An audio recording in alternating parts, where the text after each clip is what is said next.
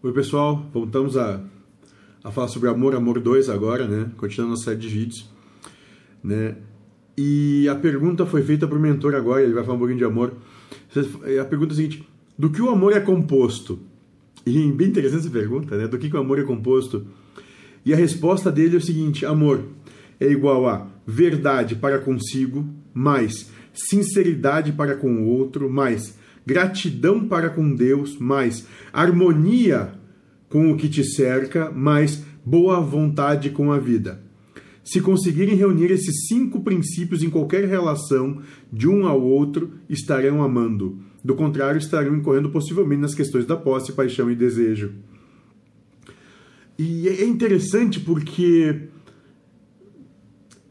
verdade conosco, como nós gostamos de nos iludir, de nos enganar como a gente gosta de ver as coisas não como elas são, mas como nós gostaríamos que fossem, né? Sinceridade para com o outro, ou seja, ter a coragem e a hombridade de deixar o outro te ver como tu realmente é e não a máscara, a, perso né, a persona que tu utiliza para se mostrar para ele.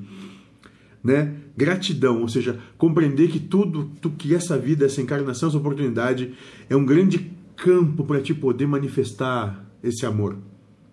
Então, gratidão por essa oportunidade. Harmonia, ou seja, coexistir com, com harmonia com tudo que te cerca, com tudo que está ao teu redor. Sem te queixar, sem, te, sem murmurar, sem reclamar de coisa alguma. Né? E boa vontade. Ou seja, boa vontade é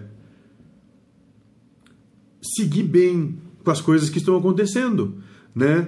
É, tem entendimento de, do porquê que elas estão acontecendo, que não tem ninguém te agredindo, a vida, não, tu não é vítima, não tem ninguém fazendo qualquer mal contra você. Tu deu oportunidade. Tenha boa vontade com a vida.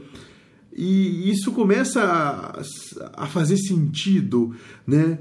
Levando uma vida e uma relação onde tu é verdadeiro contigo mesmo, tu é sincero com o outro. Olha como a coisa fica mais fácil. Onde tu tem gratidão, gratidão à vida, né, pelo que te acontece. E, e, a partir dessa gratidão tu começa a ter harmonia com. Tu começa a te harmonizar com tudo que está ao teu redor. E aí tu consegue ter boa vontade, ou seja, vivenciar essa experiência, aproveitando o máximo que ela pode te dar. Nossa, realmente. A partir disso a gente deve conseguir ter um entendimento, um entendimento desse amor. É perfeito. Sejamos todos felizes